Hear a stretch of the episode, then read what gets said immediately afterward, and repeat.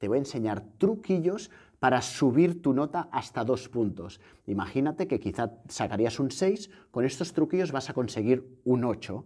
O imagínate que, que sacases un 8, pues con estos truquillos, aplicándolos bien, vas a sacar de un 8 hasta un 10. Imagínate. Todo relacionado No es nada ten un 20% de fantasía. Non aceptamos queixas.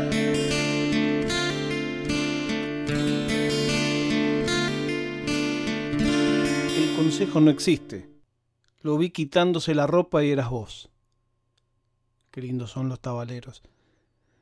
Pensaba que cuando vos pedís un consejo, no estás pidiendo un consejo.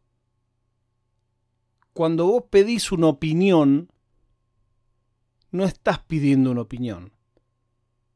Lo único que estás pidiendo es que alguien refuerce una opinión que ya tenés.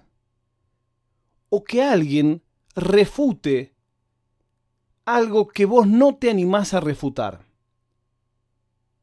Pero pienso todavía un poco más allá. Porque tampoco es casualidad que eso suceda. De un modo quizás inconsciente, yo creo que no, cuando elegís a quién pedirle un consejo o a quién pedirle una opinión, estás eligiendo lo que te va a contestar. Vos le pedís a tu amigo más bardero que te habilite una locura que querés cometer.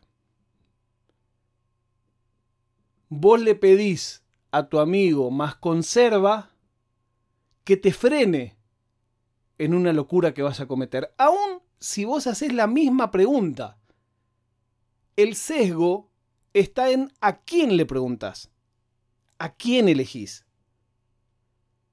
Claro, hay veces que si tenés la mente muy retorcida y te gusta jugar con vos mismo, onanismo mental, ¿no? te pasa como a mí, por ejemplo, me pasa con mi esposa.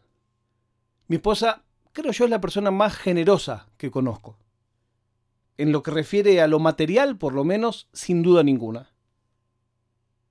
Cada vez, en 20 años en que estamos juntos, en que yo le he preguntado si comprar o no una cosa, siempre, 100%, me ha dicho, cómpralo. Y yo muchas veces, probablemente más de la mitad, esperaba que me dijera, ¿y lo podemos comprar? ¿Nos conviene comprarlo? ¿Te parece? Sobre todo si es algo para mí. Y la verdad tengo unas ganas de comprarme un teléfono nuevo, cómpratelo. No, pero no tenemos plata. Bueno, entonces no te lo compres. Bueno, y digo, ¿por qué primero me dijiste comprátelo? Y bueno, porque si a vos te gusta tanto tener el teléfono, si estás pensando en comprártelo, alguna posibilidad de comprártelo debemos tener. Si no, no me lo dirías, no me decís que me quiero comprar un BMW. ¿Es verdad? Digo, pero yo no tengo necesidad de cambiar el teléfono ahora. Pero la verdad me gustaría. ¿Y cómpratelo? No, porque este mes otra vez gastamos más de lo que entró. Si no vamos a morir de hambre, no vamos a morir de hambre un teléfono más o un teléfono menos. Y cada vez que me dice eso, me mata, porque yo ahí voy y decido que nos vamos a morir de hambre con un teléfono menos y no lo compro. Pero yo sé que lo dice de verdad, no está especulando. No está diciendo, bueno, le voy a decir que se lo compra, si no se lo compra. Y siempre dice genuinamente que a ella le encantaría tener mucha guita para comprar regalos para todo el mundo. Y yo sé que es verdad. Entonces, cuando yo le pido a ella un consejo de si comprar algo o no, yo sé que me va a decir que lo compre. Y que eso va a reforzar mi idea de que no debería comprarlo.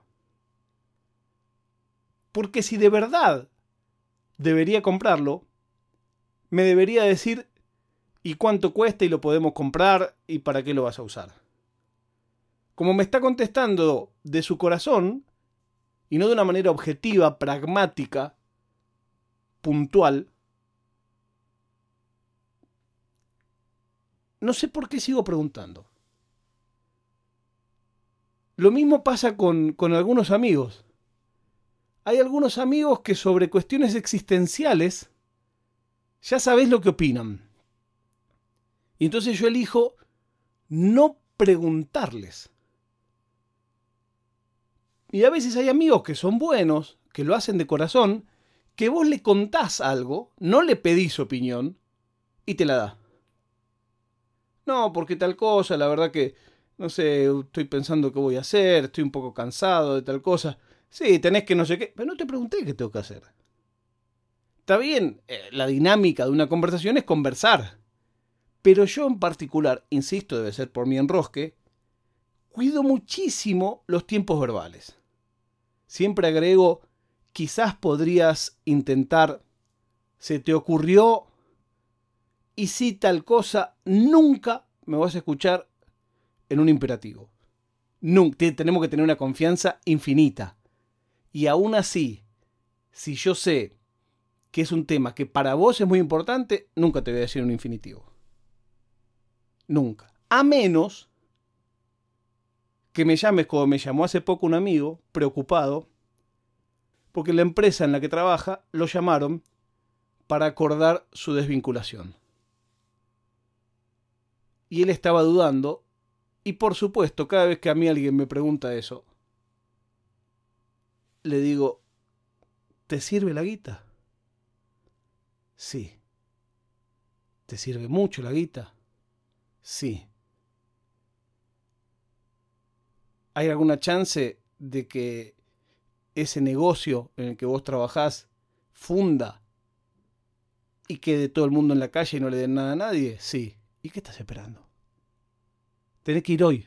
No, pero mirá, y entonces yo pienso, ¿y qué van a decir? Tenés que ir hoy. No, pero yo no sé, porque acá es un pueblo chico. Imagínate que si yo digo eso, después tenés que ir hoy. Ahí sí te dio el imperativo. Bueno, cuando uno pregunta y pide opinión ya sabe que le van a contestar. Para mí las conversaciones muchas veces son con uno mismo. Necesitas ponerle otras voces para convencerte. En algunos casos necesitas poner una voz de autoridad. No, lo dijo tal que sabe mucho de tal cosa. ¿Y cómo no le voy a hacer caso si fíjate el auto que se compró? Y así todo. Pero es muy difícil que cambies 90 grados una decisión por un consejo. Bueno, solo eso pienso hoy es un episodio corto. Pensaron que iba a decir como la mía, no, ya estoy grande.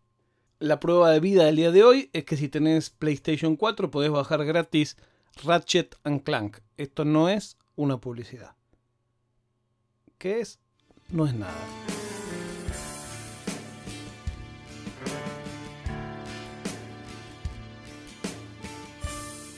Oficina Podcast